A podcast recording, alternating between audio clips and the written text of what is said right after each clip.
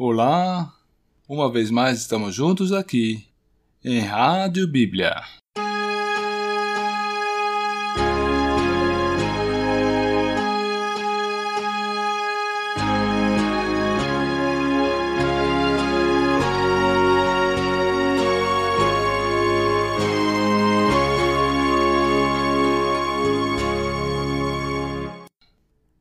E dando continuidade à reflexão anterior, nós continuamos falando sobre os caminhos de Deus para a nossa vida. Em meio a várias opções de caminho, há que se perguntar qual delas é a vontade de Deus. Salmo 32, versículo 8 nos assegura o propósito de Deus de nos instruir e nos ensinar no caminho que devemos seguir. Diz ali: Instruir-te-ei e ensinar-te-ei o caminho que deves seguir. Guiar-te-ei com os meus olhos. Não sejas como o cavalo, nem como a mula, que não tem entendimento, cuja boca precisa de cabresto e freio para que não se cheguem a ti. Esta porção da Escritura que acabamos de mencionar nos apresenta alguns cenários. Por um lado, nos é descrito esse cenário de intimidade e de proximidade com Deus. A condução é tranquila e serena, e as determinações não são firmadas em nosso coração e nosso intelecto, não procedem da nossa vontade, mas de Deus. Já no segundo cenário, fica patente um modo de condução bem mais doloroso.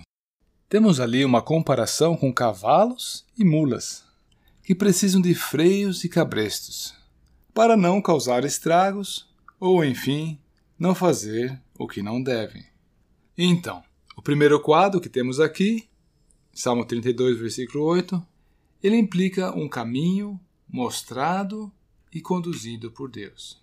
Já o segundo quadro, ele implica em nós darmos vazão aos nossos instintos e percepções e fazer o que nos apraz.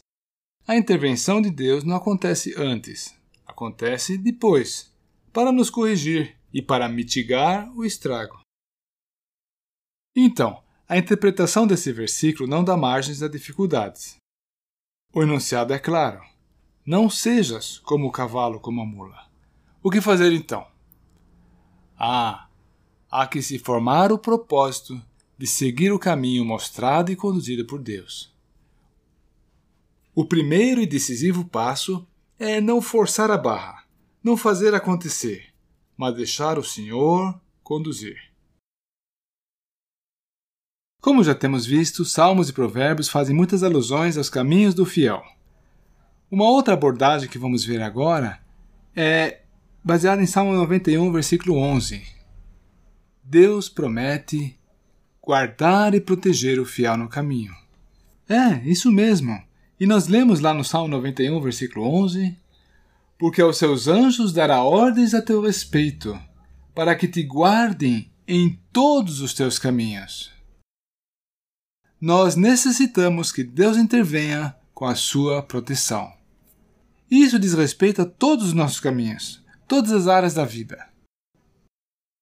E haja visto que nós temos essa necessidade da intervenção de Deus nos protegendo e guardando, como somos então privilegiados, como somos abençoados por termos essas promessas de Deus. O apóstolo Paulo estava no fim de sua vida.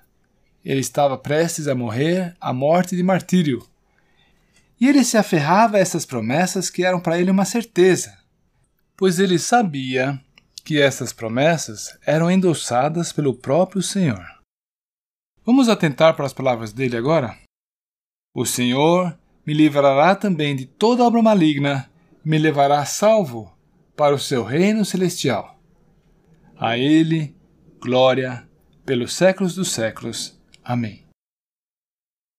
2 Timóteo 4, 18 Pois bem, e nessa confiança podemos contemplar o trecho que ainda temos pela frente.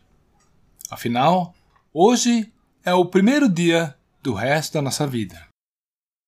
O nosso Deus não mudou. Deus tem formas e meios de nos preservar ilesos em meio a qualquer situação. E eu gostaria de encorajar o leitor citando o profeta Isaías no capítulo 64, versículo 5. Deus vai ao encontro daquele que se alegrava e praticava a justiça e dos que se lembram de ti nos teus caminhos. É verdade, Deus vê as nossas fraquezas nos teus caminhos. Mas Ele também vê se há no coração o desejo de lhe agradar e trilhar pelo caminho dele. Se esse desejo for honesto, nós podemos ter certeza de que a cada dia o nosso Senhor, em Sua graça, virá ao nosso encontro para nos ajudar.